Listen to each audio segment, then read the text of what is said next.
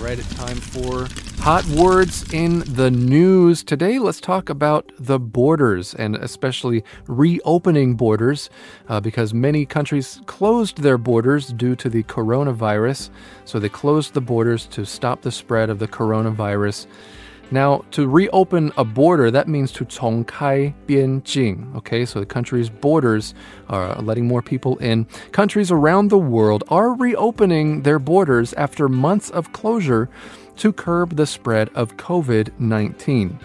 Closed borders and travel restrictions led to the loss of more than 2.2 trillion US dollars in the world's tourism sector in 2020. Now there are some related words，有一些关键字你可以学。呃、uh,，one is the word restriction. Okay, restriction 就是一种限制。Okay, so it's 收限制 or 收约束。That is a way of stopping something from happening. Okay, or not letting someone do something.